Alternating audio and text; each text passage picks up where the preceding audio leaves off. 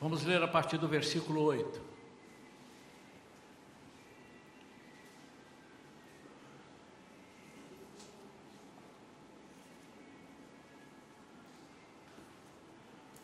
Daniel capítulo 3, versículos 8 em diante, diz assim: Nesse momento, alguns conselheiros e astrólogos se aproximaram do rei Nabucodonosor e denunciaram os judeus, alegando: O rei, ó rei, vive eternamente. Tu decretaste que todo homem que ouvisse o aviso emitido pelo som da corneta, da flauta, da harpa, da cítara, do saltério, da flauta dupla e de várias músicas executadas por muitos instrumentos, todos tocando juntos, deveria imediatamente prostrar-se em terra e adorar a grande estátua de ouro. E qualquer pessoa que não se prostrasse e adorasse seria lançada numa fornalha de fogo ardente. Contudo, há alguns homens judeus que tu nomeaste para zelar pelos negócios da província da Babilônia: Sadraque, Mesaque e Abidinego, que não fizeram caso de ti, nem de tuas ordens, ó rei. Não cultuam os teus deuses, também pouco adoram a imagem de ouro que ergueste. Assim que ouviu essa declaração, Nabucodonosor encolerizou-se terrivelmente e mandou chamar Sadraque, Mesaque e Abednego, e rapidamente estes homens foram trazidos à presença do rei.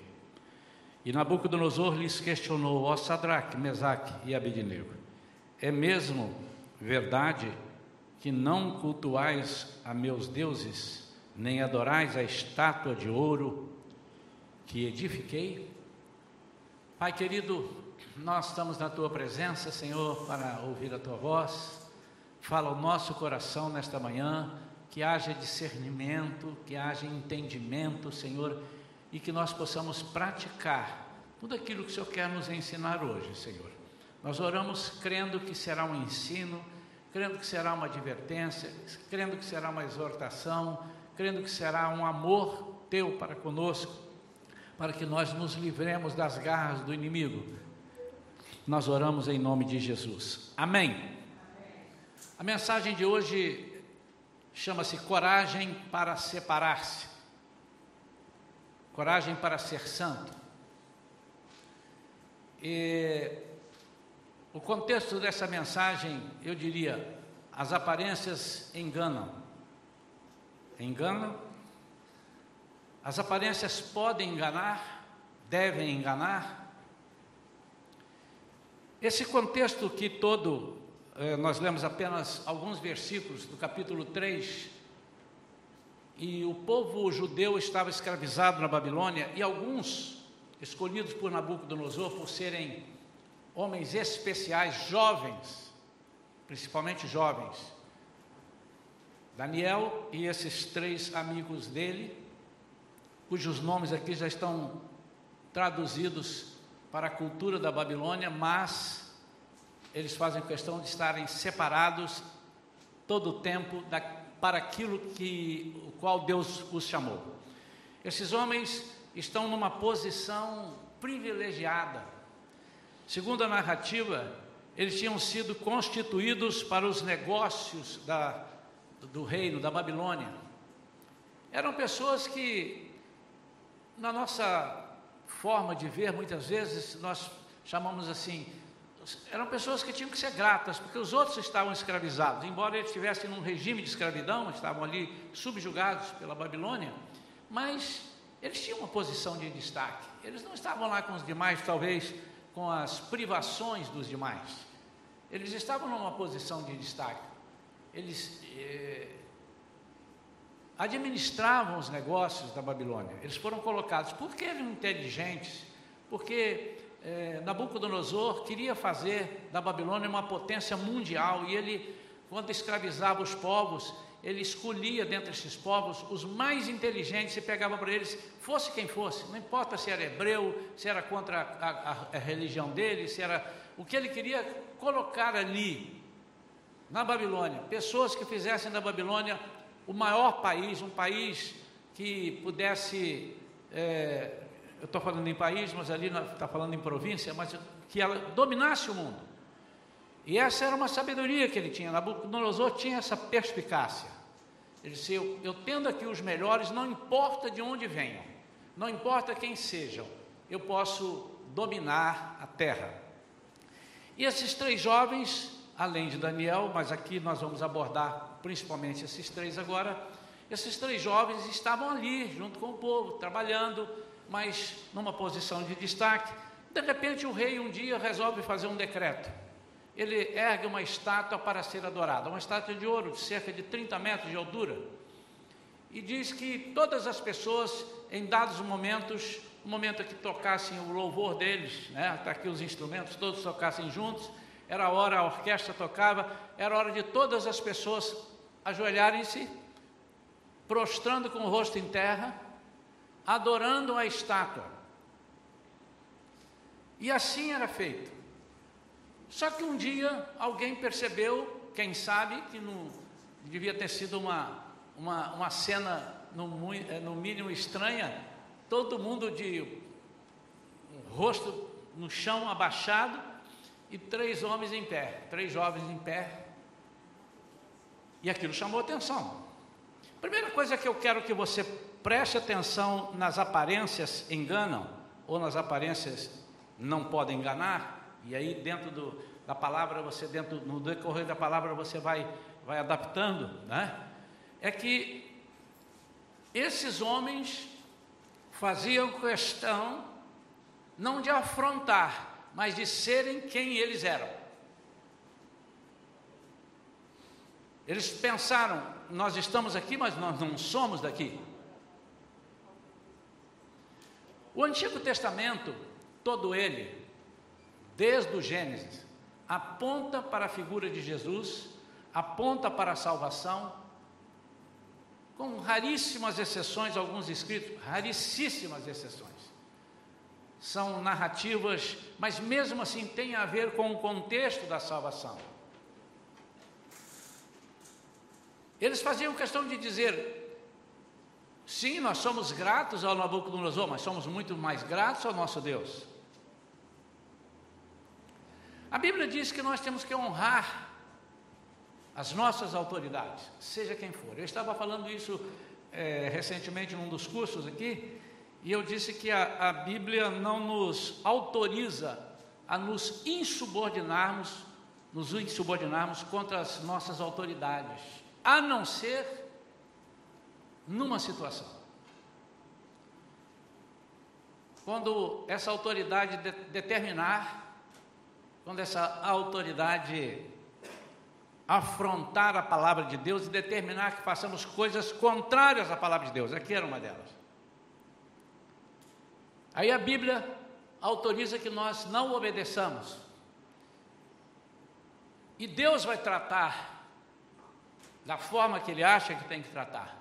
Nesse contexto, nós não somos considerados desobedientes, rebeldes.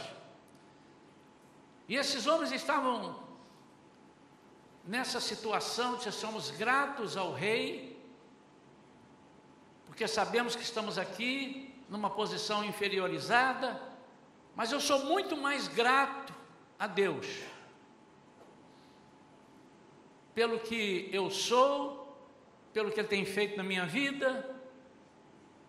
E por isso eles certamente se confabularam e disseram assim: olha, esse negócio aqui nós vamos desobedecer. Nós estamos fazendo, inclusive, o que chamou a atenção, e, e, e, o, e, o, o camarada diz aqui, o dedo duro foi lá levar, ele disse que os rapazes que o Senhor constituiu para os negócios da Babilônia.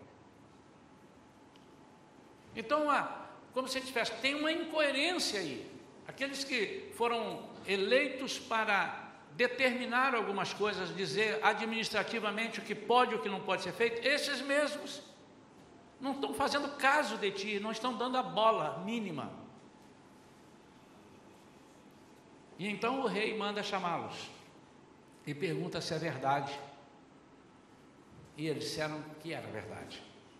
A partir do versículo 14, se nós formos ler, não precisamos ler, eles vão dizer quando o rei pergunta, e eles dizem sim, nós não vamos adorar. E o rei então dá uma outra ameaça e diz assim: se vocês não adorarem, na próxima vez que eu tocar a música que eu mandar tocar, eu vou aquecer sete vezes mais. Aí, o rei entra na linguagem deles. Porque a Babilônia não tinha o sete como um número perfeito. Mas eles, hebreus, sabiam do que o rei estava dizendo. O que o rei estava dizendo era o seguinte: não vai falhar. Porque eu vou aquecer a, a fornalha sete vezes mais, ou seja, no que vocês consideram perfeição, número de Deus, do Deus de vocês, e vocês não vão falhar. Aí eles respondem nesse mesmo patamar. Parece até que eu estou vendo a conversa lá no Novo Testamento de Nicodemos com Jesus. Nicodemos chama Jesus num patamar, Jesus começa a conversar com ele, ele não entende nada, Jesus tem que descer para ele entender, embora ele fosse mestre. Então eles vão responder no mesmo patamar. O versículo 17 ele diz assim: 16 antes. Ó oh, Nabucodonosor, não precisamos defender-nos diante de ti. Ele agora está falando de um rei perfeito, de um Deus perfeito. Se formos condenados por isso e lançados na fornalha de fogo ardente, o nosso Deus a quem cultuamos, pode livrar-nos e ele nos livrará das tuas mãos, ó majestade. Contudo, se ele não nos livrar, fica sabendo, ó rei, que também não cultuaremos aos teus deuses, tampouco adoraremos a estátua que ergueste. Então ele falou o seguinte: o meu Deus sabe todas as coisas. E se Ele nos proporcionou essa oportunidade de nos rendermos a Ele, não aos seus deuses, Ele, na sua sabedoria, na sua perfeição do sete, estão nas entrelinhas, tá, irmãos? Ele sabe o que fazer, só Ele sabe todas as coisas. Não importa o que Ele vai decidir, mas o que Ele decidir, certamente decidirá com sabedoria. Isso aqui é a introdução da, da, da mensagem, não quero me demorar não, mas é, eu separei aqui quatro coisas interessantíssimas para nós meditarmos nesta manhã.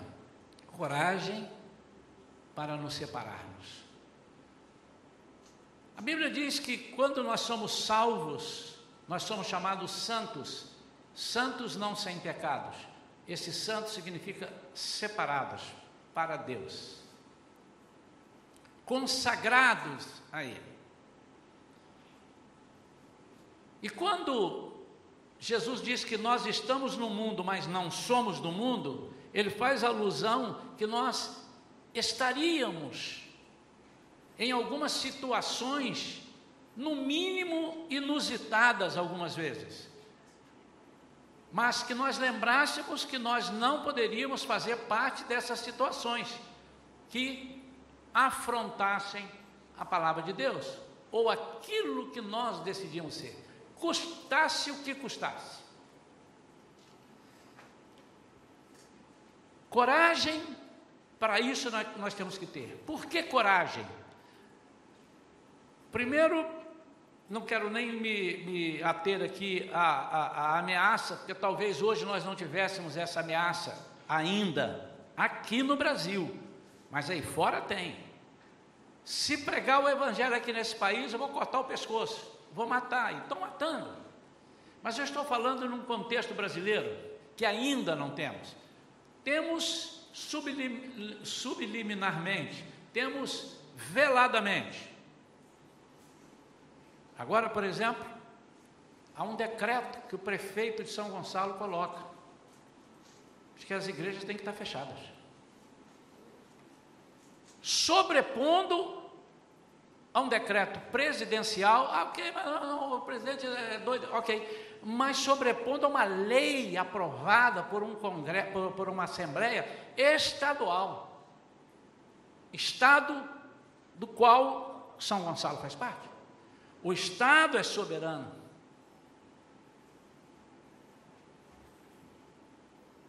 É uma perseguição.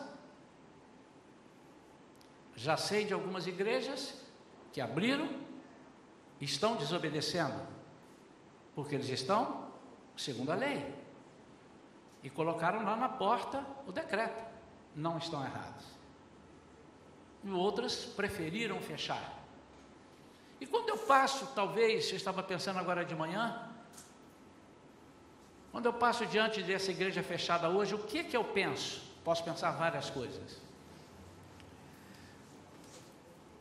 Ou porque eles não querem polêmica,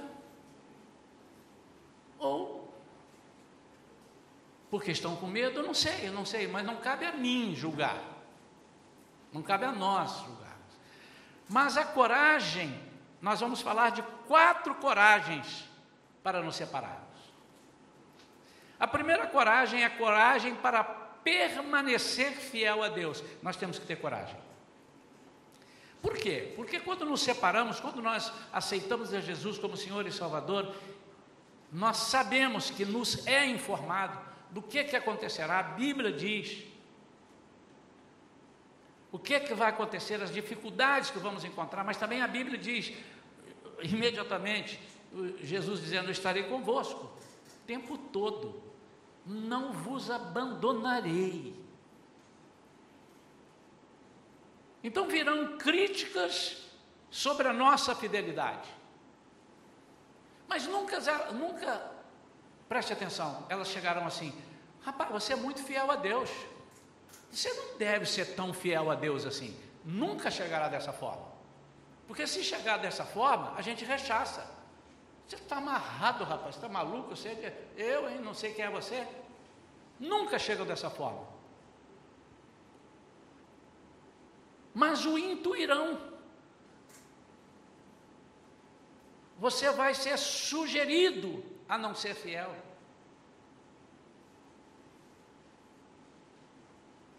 Talvez, como diz assim, ó, vamos fazer isso. Qual o problema? Todo mundo faz. Cara, o que é que custa uma vezinha? Você não é useiro e vezeiro. que, que custa?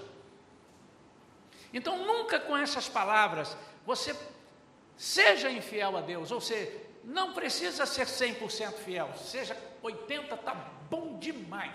Nunca serão com essas palavras, aprendam isso, irmão. Coragem para permanecer a Deus no meio de um povo rebelde, porque aquele povo que estava lá, todo ele, quando eu digo todo o povo, é por isso que Deus levou todos, era por rebeldia e desobediência. E os jovens, esses jovens, estavam no meio de um povo que, por ser rebelde, foi conduzido à escravidão. E eles podiam amoldar-se aos costumes deles, desse povo dele, não é do povo da Babilônia, estou falando do povo dele. Estamos em grupo, estamos juntos, irmão, estamos juntos. Eu imagino, irmãos, nos primeiros dias, aquele povo lá, vou fazer isso, não, isso não pode. Não, mas eu, não, aqui não, aqui é Babilônia. Você não está na sua terra, não, tira a mão daí. Eu vou dar uma, vou ali, está na hora do meu almoço. A hora do almoço? Não, você não tem hora de almoço aqui. É come com a marmita na mão e segura aí que já vamos te dar um, uma tarefa. E aí as pessoas começam a ficar, quem é que é isso? Assim também não. Quem é que manda na gente? Esses jovens estavam no meio desse povo. Irmãos, nós temos que ter coragem para permanecermos fiéis a Deus nessas circunstâncias, às vezes veladas.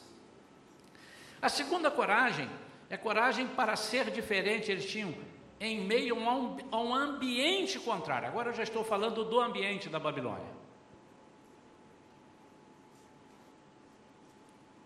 E se eles fizessem a mesma coisa que todos estavam fazendo, porque afinal de contas eles estavam morando ali, eram pagos pelo, pelo rei, eles eram, estavam numa situação melhor, vamos ser, né? Coitado do rei. O rei nos, foi tão bom conosco, nos colocou aqui nos negócios da, da, da província.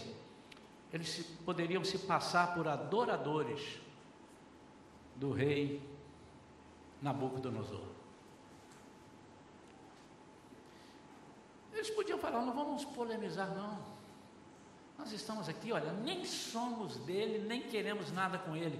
Mas o que que custa, na hora da música deles, a gente ajoelhar aqui e fingir que está com eles, mas a gente aqui, ninguém está ouvindo.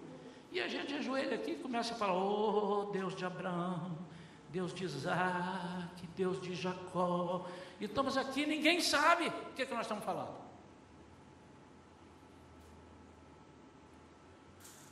Mas aí eu estaria me igualando.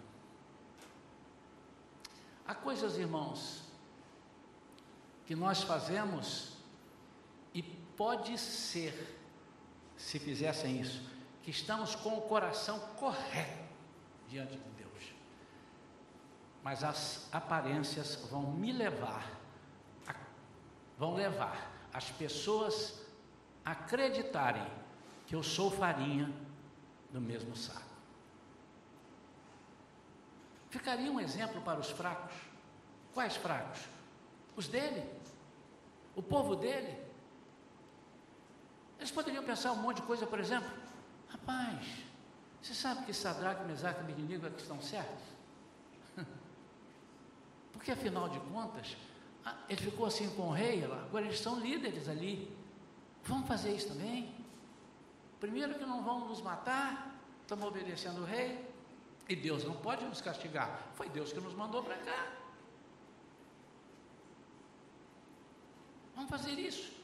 Então, os mais fracos na fé, aqueles que estivessem à beira de de uma desistência de seguir a Deus e de uma fidelidade a Deus, poderiam embarcar nessa canoa furada, que eles não queriam que fosse assim. Eles apenas falaram assim: não, está todo mundo ajoelhado, inclusive o povo de Deus.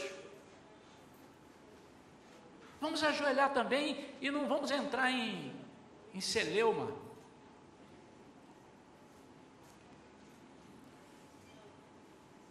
Mas ficaria um exemplo para os fracos eles seriam induzidos verdadeiramente a prestar culto a outros deuses pelo que viram.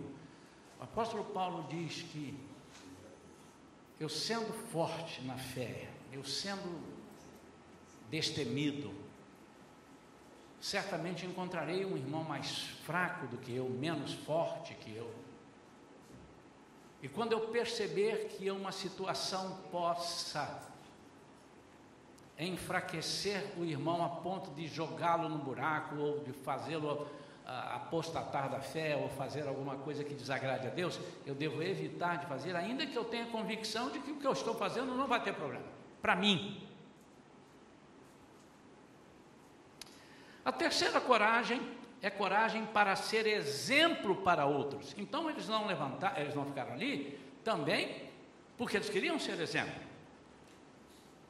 Nós precisamos ser exemplos aos mais novos, os mais novos de idade, os mais novos na fé. Nós estamos desenvolvendo aqui algo que em 2021 vai, vai ser mais possível, eu creio, né, que eu creio que Deus vai nos dar a cura total para esse mal. Eu creio o mais rápido possível. A igreja pode dizer amém para confirmar. Cremos. Quando dois creem, quando dois concordam acerca de qualquer coisa aqui na terra, será concordado no céu, seja porque ela vai sumir sozinha, seja porque vai aparecer a vacina, seja porque todo mundo vai criar imunidade, eu não sei o que, que é, mas eu preciso crer. E por isso os nossos projetos não estão parados. Eu estou fazendo contas. Janeiro vamos fazer isso, fevereiro. E se não tiver? Se não tiver, eu penso outra coisa, irmãos, mas eu tenho que pensar com fé. e nós estamos num propósito onde nós teremos os discipuladores, as crianças discipulando as crianças, os mais velhos um pouquinho discipulando, como discipulando? Ensinando. Irmãos, os exemplos que eu tenho dado ultimamente são da minha família, porque eu não posso estar com vocês, dentro da casa de vocês. Nesse momento. Né? Mas um dia eu estava lá na casa da minha filha, da, da Vivian, e aí desce a Camila. Atenção, gente, o meu professor agora vai fazer, não sei o professor era o irmão dela, mais velho, cinco anos, era o professor dela. Então ela desce com a flauta para fazer uma audição para nós. E ela sentou e tocou três notas, foi a audição. E ele disse assim, agora palmas para o meu professor. E o professor estava ali e fez assim, agora o meu professor vai tocar. Irmãos, é, as crianças aprendem a imitar aqueles mais velhos.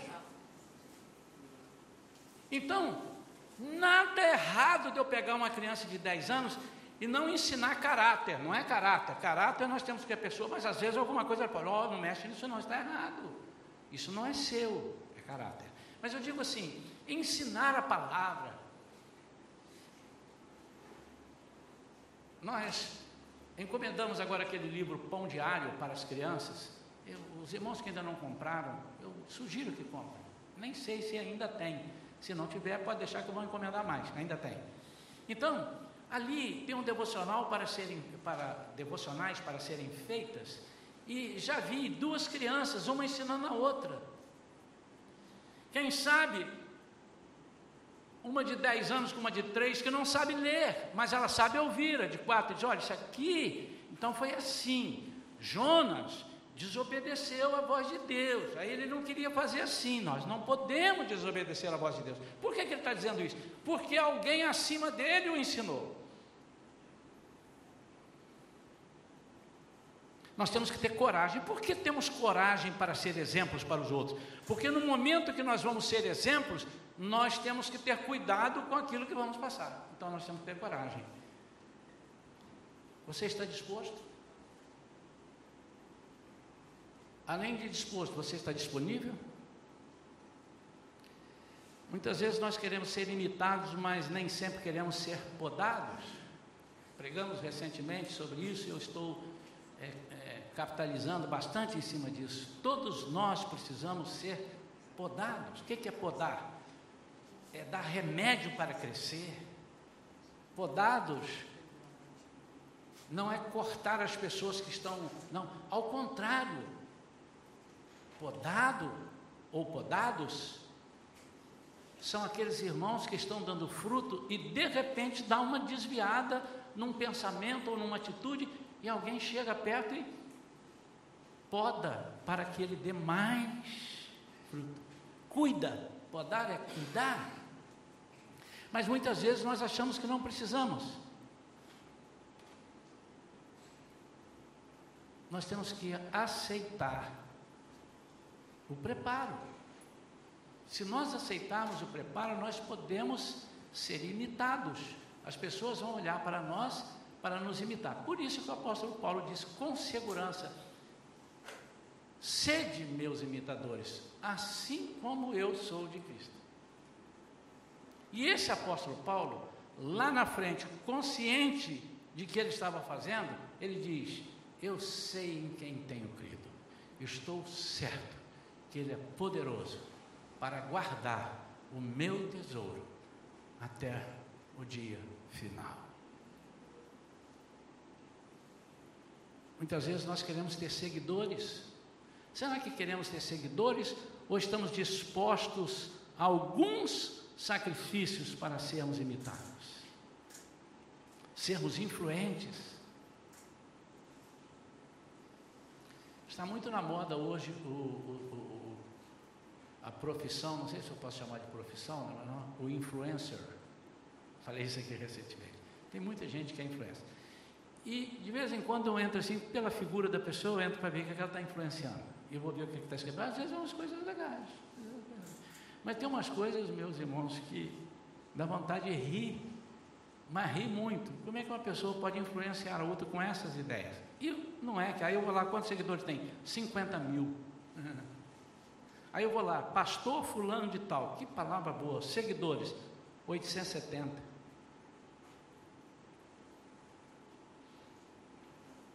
Quem, a quem nós temos influenciado? Nós temos deixado que as pessoas nos copiem? Coragem, para sermos exemplos para os outros. Aqueles três homens, com certeza, mas com certeza, pensaram algo parecido assim: nós não podemos meter um alto-falante aqui dizendo assim, ô povo hebreu, vocês não, hein? Não ajoelhem não. Esse rei é um, um endemoniado. Eles não podiam fazer isso. Mas eles disseram assim: Eu vou mostrar para eles o que nós somos. E lá na frente, porque eles vão ser lançados na fornalha de fogo, e Deus cumpre tudo aquilo que eles pensavam de Deus.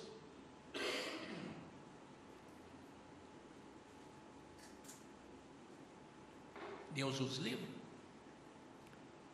Mas lá na frente, eu imagino que quando eles estavam preparados, que chamaram, que mandaram amarrá-los, não devem ter faltado pessoas, irmãos deles, povo hebreu, disse assim, rapaz, nega agora que diz que você vai fazer, cara, vai lá, baixa lá, ora a Deus, você vai entrar numa fria, não faz isso não, isso vai ser ruim para nós. Deve ter gente ali sem fé, deve ter tido gente ali sem fé, deve ter falado isso, mas eles criam verdadeiramente que eles foram chamados para serem separados. Por último, coragem para experimentar o sobrenatural de Deus. Pastor, o senhor não errou? Eu preciso ter coragem para experimentar o sobrenatural de Deus?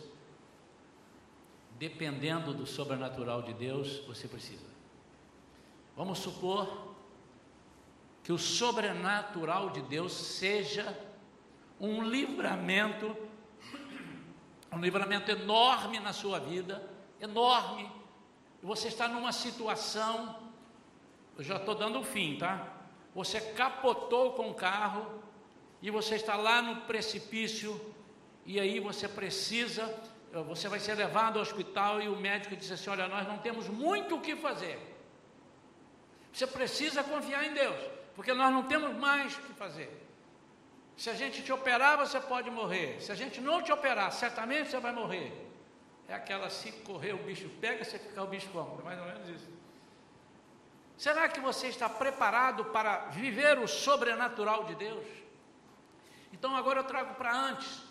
Quando você diz eu quero viver o sobrenatural de Deus, será que você está dizendo assim, eu me condiciono, eu me coloco à disposição de Deus para me testar e para mostrar em mim a glória dele.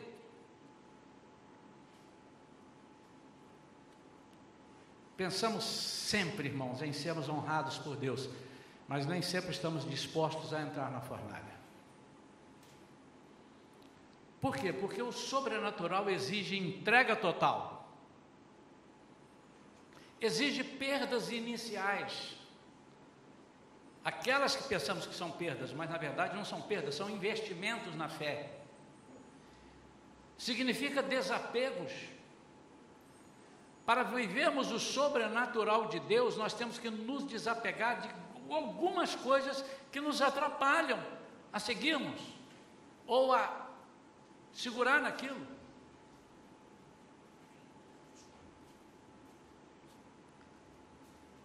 Como é que você enfrenta as suas provas? Com segurança ou com murmuração? Você consegue discernir suas provas como sendo de Deus? Voltemos ao diálogo dos três com, com Nabucodonosor. Nabucodonosor, vem cá, vem cá. A impressão que eu tenho é o seguinte: Nabucodonosor não queria acreditar. Assim também como não quis acreditar o, o, o, o fato do, de Daniel. Quando ele julgou Daniel lá, a Bíblia diz, ele selou o negócio lá, diz que ele não dormiu, o rei não dormiu, que ele era apaixonado, entre aspas, né? Ele gostava muito de Daniel. E Daniel desrespeitou também uma lei, orava e tal, e jogou lá. Quando ele jogou, eu fui pego na minha palavra. Eu decretei isso, eu tenho que fazer isso. Me jogaram na cara agora. E ele aquele rei, eu imagino que ele deve ter se convertido naquele dia a Deus ali, depois ele pode até ter se desconvertido, mas ele falou, deve ter falado muito, ô oh, oh, oh, Deus de, de Daniel, eu não conheço o Senhor, mas o Senhor conhece ele. Por favor, me tira dessa. Esse rapaz não pode morrer. Até ele deve ter orado por Daniel. Mas então, Nabucodonosor, quando afronta esses três, os três conversam com ele numa naturalidade tranquila. E diz assim: Olha, é, eu quero ver. Ele chega a citar um, um dos momentos, diz assim: Eu vou aquecer a fornalha. Ah, isso é, é interessante que eu não coloquei da outra vez. Ah, quando ele diz assim: Eu vou aquecer sete vezes mais. Ele diz: Eu estou falando a linguagem do seu Deus. Sete é perfeição, não vai furar. E aí ele diz: Aí eu quero ver quem é o seu Deus para fazer furar. Ou seja, como é que o Deus que te dá o sete perfeito, eu dou o sete dele, ele agora fura o sete dele? É mais ou menos por aí também. E eles não tiveram resposta. E quando eles não têm respostas, eles responderam assim: Não nos compete saber o que, que o nosso Deus vai fazer, mas de uma coisa sabemos: que se ele resolver não nos livrar, nem assim nós vamos adorar a sua estátua, nos prostrar a sua estátua. Mas eles não ficaram murmurando, está vendo? Caramba, que, que custava? Eu falei com você, Sadraque, o Mesaque disse assim, você falou, ô Abednego, não, não havia essa murmuração. Irmãos, nunca viveremos o extraordinário se não treinarmos o ordinário. Para você viver o extraordinário, você primeiro precisa ver o ordinário. Há pessoas que querem dar um salto, aceita Jesus aqui, isso pode acontecer pela misericórdia de Deus, Ele sabe todas as coisas. Mas aceita Jesus aqui e já quer viver o, o extraordinário sem viver o ordinário. Qual é o ordinário? O ordinário é a palavra, é a obediência. Quando Deus tira o povo do Egito, isso representa a nossa salvação, tirando a gente deste mundo, levando para a terra prometida. Quando Deus tira, ele disse assim: Eu vou cuidar de tudo e vocês não vão ter problema, desde que obedeçam. E ele o tempo todo vai falando, lá em Deuteronômio capítulo 28, ele diz de novo: Se atentamente obedecer. O que é obedecer? É ordinariamente, viva ordinariamente. Você foi feito para obedecer, você foi feito para atender o chamado de Deus e aquilo que Deus faz. Se você fizer isso, eu vou te acrescentar o sobrenatural, o extraordinário. A Bíblia é cheia de, de entrelaços, né? Se você for fiel no pouco, o que é, que é o pouco? Ordinário. Sobre o muito te colocarei. O que é, que é o muito? O extraordinário, irmão.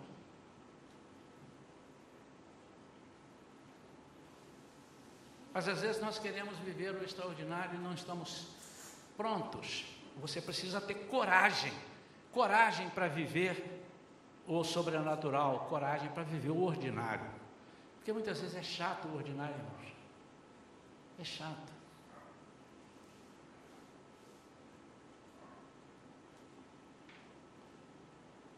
Estava vendo uma entrevista de um atleta, aliás, do técnico desses atletas. E esse técnico já foi atleta, como eles. E eles perguntaram: como é que você fazia assim, assim, assim, quando você era atleta? Fazia com muita perfeição. Ele disse assim: treino. Muito treino. Todo dia treino. As pessoas iam embora, eu ficava treinando. Por quê? Eu queria o ordinário, o natural, para depois viver o sobrenatural. E tem que ter coragem, porque o ordinário não dá ibope.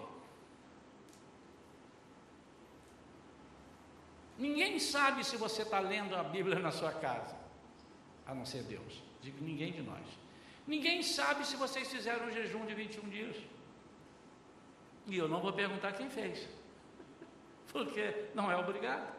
Nós estamos trazendo uma proposta. Ninguém sabe quanto você ora em casa. Ninguém sabe quanto você evangeliza. Agora, isso é uma coisa que não aparece. Tem muita coisa que não aparece na nossa vida. Mas o sobrenatural advindo dessas coisas aparece. Quando você fala com Deus, sendo uma pessoa que ora, que lê a palavra, que conhece a palavra e que é temente a Deus e que em momento nenhum você é, o desobedece, ou quando desobedece, volta atrás imediatamente, porque não tem como não, nos, não desobedecermos, né? É, o Espírito Santo avisa, opa, volta atrás. Quando você faz isso, o extraordinário vai acontecer na sua vida. E quem faz o extraordinário? Deus. Não é você. Ninguém saltará dois metros de altura sem antes ter saltado 40 centímetros. 50, depois 70. Ninguém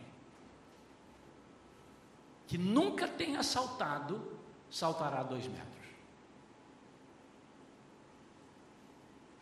Que os irmãos digam assim, eu tinha um amigo lá, você não conhece, uma, quando eu era criança pequena lá em Barbacena, eu tinha um amigo que tinha uma perna longa, ele já até passava assim, então vou botar três metros logo para você não estragar minha pregação.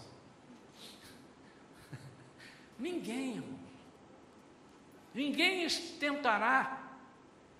Eu não estou dizendo aquele extraordinário que Deus pode fazer por sua livre e espontânea vontade.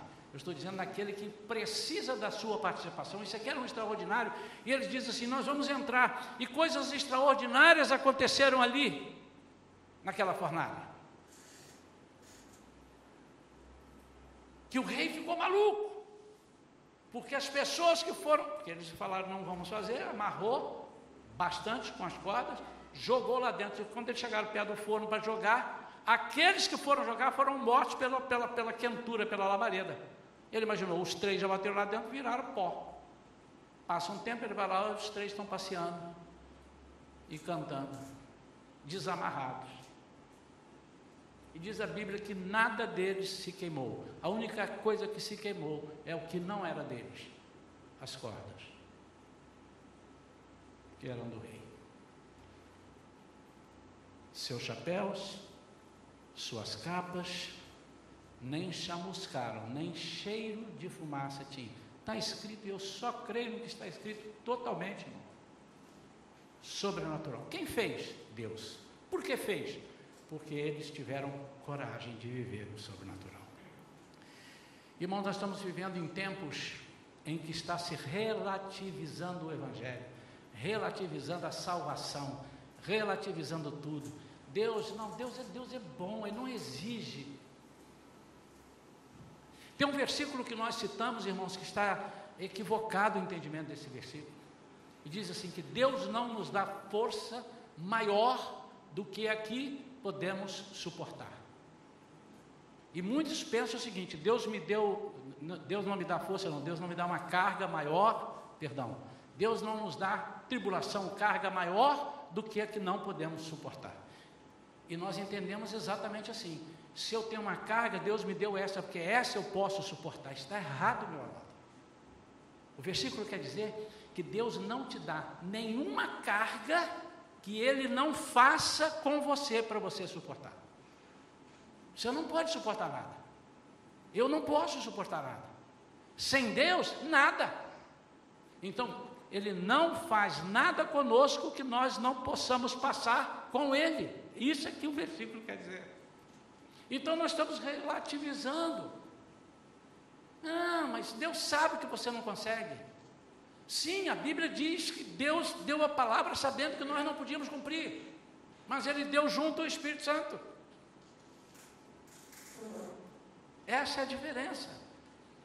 E nós não podemos é, deixar que as nossas aparências enganem.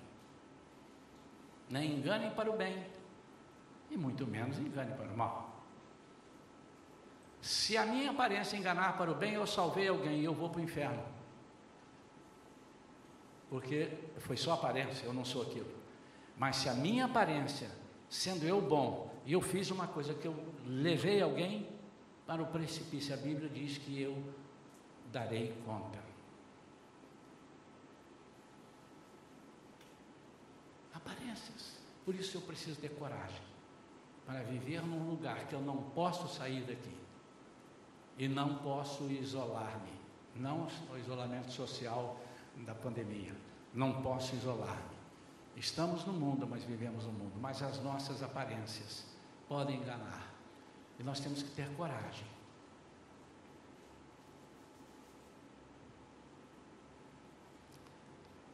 Eu não quero que os irmãos pensem, e eu não sou, embora a minha idade, os irmãos olham assim, esse cara tá, já está gagá, cabelo branco, mas eu sou mais jovem do que muito jovem que tem por aí, e tem a cabeça muito lá na frente. Eu não estou dizendo que alguém vai para o inferno porque não traz Bíblia ou não anda com a Bíblia, não quero dizer isso. Mas você sabe por quê? Hoje eu desci no elevador e desci com a minha Bíblia, normal, não entro assim com ela. Glória a Deus. Não, não precisa. Mas eu a minha Bíblia. E é uma oportunidade das pessoas olharem dentro do elevador, e tinha gente dentro do elevador, e olhou de cima e embaixo. E eu estou quieto, não me perguntou nada, também não vou falar nada. Amanhã eu vou estar de novo. Sai do carro ali, pego a Bíblia e vou entrando, vou embora. O que, é que eu estou dizendo? Se algum dia alguém precisar, ele vai dizer, aquele camarada tem uma Bíblia, deixa eu conversar com ele. Estou numa situação, você poderia me ajudar? Agora, a minha Bíblia está no meu celular, claro que está. Agora, se eu estou com o celular na mão, a pessoa vai imaginar que eu estou indo para a igreja ou que eu sou um crente? Não. Vou repetir, irmãos. eu não estou demonizando as pessoas. Só que no momento que eu vou para a igreja, eu acho que eu devo trazer a Bíblia. Eu penso assim: os irmãos que quiserem me acompanhar, vem comigo. Mas é nessa situação. Vai haver uma situação e por acaso já esse mesmo casal que nos viu hoje, aliás, hoje ela estava sozinha, o marido estava lá fora já. Conversando, surgiu o assunto, não me lembro bem, que nós tivemos que falar, que não podíamos, ah, foi na votação, não, nós, vocês já votaram? Olha, eu não sei por que ele falou isso para mim. o horário de votar de vocês era de 7 às 10, não, não entendi por que ele falou isso. Mas ele falou, disse assim, não, não, mas é porque nós fomos à igreja e porque senão poderia passar esse velho relapso, ele dormiu até agora, e agora vai lá votar, tomar o lugar dos outros. Antes que ele pensasse isso, não sei se pensou, nem pretendo que pense, mas eu disse assim, não, não, a gente não foi votar, porque poderíamos atrasar para o trabalho da igreja. Nós somos pastores de uma igreja e nós temos que abrir o culto e tal, temos que estar lá, temos que dar o exemplo. Falei assim: ah, que legal, que legal. Então, mas aí a gente vai depois, vai na hora do almoço, vai de tarde. Eu não tenho que falar assim. E vocês? Vocês são de quê? Vocês são crentes ou não são crentes? Ó, oh, cuidado, Jesus está voltando. Se você não aceitar Jesus, você vai morrer miserável. Aí o cara já morre infartado dentro do elevador. Né? Não precisa ser assim. Eu dei o um gancho, irmãos. E o Espírito Santo vai falar com ele. E fala mesmo. Tem um outro que é um médico lá no prédio. E ele, mesma coisa, ele viu e tal. Aí quando foi um dia, ele falou assim: Pastor, me parou. Eu, eu, eu estava estacionando o carro, estava parado lá. E parado me olhando, eu falei assim: Meu Deus, o que, que aconteceu? Aí ele veio, quase chorando. Pastor, ora pelo meu paizinho. Ele acabou de ser internado, está entubado, agora do Covid. E eu falei assim: vou orar, mas vou orar agora, porque senão você não vai saber que eu orei. Não foi assim, filho? Na garagem chamei o doutor e disse assim: vamos orar aqui. Você crê? Creio. E ele colocou uma fé e eu orei com ele ali, porque eu queria que ele visse que eu vou orar. Não, pode deixar que eu vou orar. Aí não viu se eu orei, se eu não orei, eu, eu vou orar, vamos orar. Eu agora, quando as pessoas me pedem oração, a não ser em raríssimas exceções, eu digo que eu vou orar. Mas eu, vamos orar agora, irmãos, porque eu posso esquecer depois, irmãos. Faça a mesma coisa, ora agora, porque pode ser fatal, né? Ora agora. E orei, por quê? Porque um dia ele me viu com Bíblia, Aí ele me perguntou, não me lembro bem como é que foi, mas ele sabia que eu era pastor, ele sabia que eu era um crente em Jesus, não precisa ser pastor, um crente em Jesus. Irmãos, aparências, eu não estou afrontando ninguém. Assim como se tivesse uma pessoa que segue a outras doutrinas, outros deuses, ela desceria ali com as suas vestimentas e pronto, e fazem isso, eles fazem isso.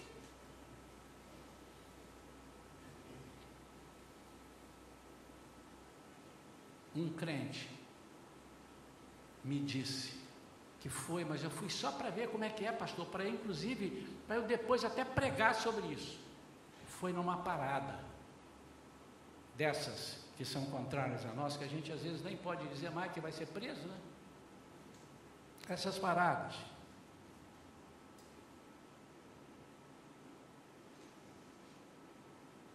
Foi lá para ver, para filmar, para ele poder pregar isso. Vai prestar atenção, irmão. Isso não é lugar de você estar. Porque se eu te conheço, eu vou passar lá e dizer assim, rapaz, eu sempre achei que aquele cara. Hum, há lugares que nós não temos que estar. Há lugares que nós temos que nos portar diferentes. Que Deus possa falar ao seu coração nesta manhã através de ser, termos coragem para nos separarmos. Não separe das pessoas, senão você não as alcança. Separe das atitudes ganhe essas pessoas, porque elas vão perguntar: por que que você não fez isso? Sabe qual é o final daquilo ali? Quando o rei tira, depois você lê. É muito linda essa história. Quando o rei tira os três, sabe o que, que ele diz? Bendito seja o Deus de Sadraque, de Mesaque, de Abednego. E declaro a partir de hoje que quem não honrar a esse Deus, sua vida será feita um monturo. Qual o decreto que vem depois? As pessoas vão vir. Eu quero esse seu Deus. Eu quero esse seu Deus. Vamos ficar de pé.